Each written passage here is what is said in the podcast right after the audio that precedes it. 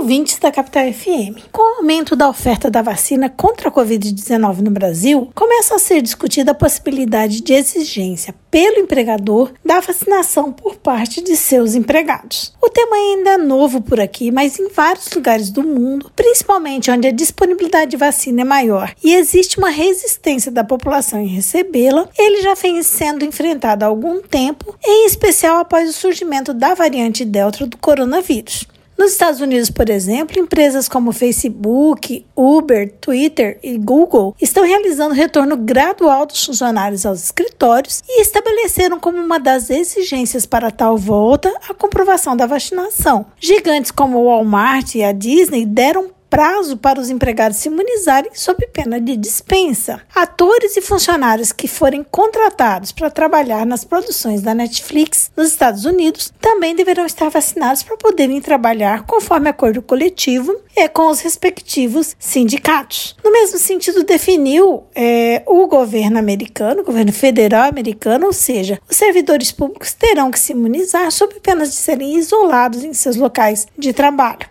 Na França e na Itália é possível a suspensão dos contratos de empregados que se recusarem a receber os imunizantes. No Brasil, a matéria ainda está em fase inicial de discussão, mas já chegou aos tribunais. Recentemente, o Tribunal Regional do Trabalho da Segunda Região, com sede na capital de São Paulo, confirmou uma sentença que julgou improcedente uma ação ajuizada por uma funcionária do setor de limpeza de um hospital que pretendia reverter a justa causa que lhe foi aplicada, justamente por ter se recusado a vacinar. No caso, a empregada já havia sido orientada a tomar a vacina, já havia sido advertida na primeira recusa e foi dispensado por justa causa na segunda recusa, sob alegação de indisciplina e insubordinação, fundamentos inclusive previstos na CLT. Reconhecemos que o assunto é bastante controvertido e está muito longe de ser pacificado, pois não temos ainda no país legislação que trata do assunto e vai demorar um bom tempo até que a jurisprudência se consolide. Por ora, ainda com possibilidade de entendermos diferentemente mais adiante, quando as discussões se aprofundarem, entendemos que a ausência de legislação específica no Brasil não impede de serem adotadas medidas para que o interesse coletivo prevaleça sobre o individual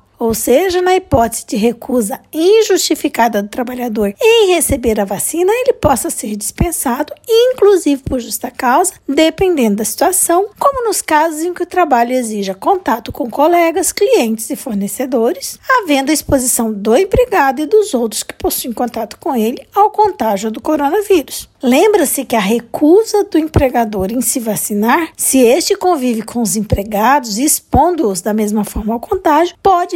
é, ensejar em rescisão indireta dos contratos de trabalho, que é a justa causa do empregador. É que tanto na Constituição Federal quanto na legislação infraconstitucional, há previsão acerca do direito dos empregados de terem os riscos reduzidos no meio ambiente de trabalho e da obrigação dos empregadores em cumprir e fazerem cumprir as normas de saúde, segurança e medicina do trabalho, sendo dever dos empregados observarem as determinações oriundas do empregador que tratem dessa matéria. Entretanto, é importante dar destaque que o trabalhador não pode ser penalizado se a recusa for justificada por razões de saúde, quando essa circunstância deve ser atestada por laudo médico. Também é importante mencionar que nós não defendemos a vacinação compulsória, mas sim que, na hipótese de recusa injustificada, a pessoa possa sofrer as consequências dessa, como a restrição de circulação em lugares públicos ou de frequência pública, ou ainda ao exercício de algumas atividades, como no caso de trabalho que exponha outras pessoas à contaminação. Por fim, destaca-se que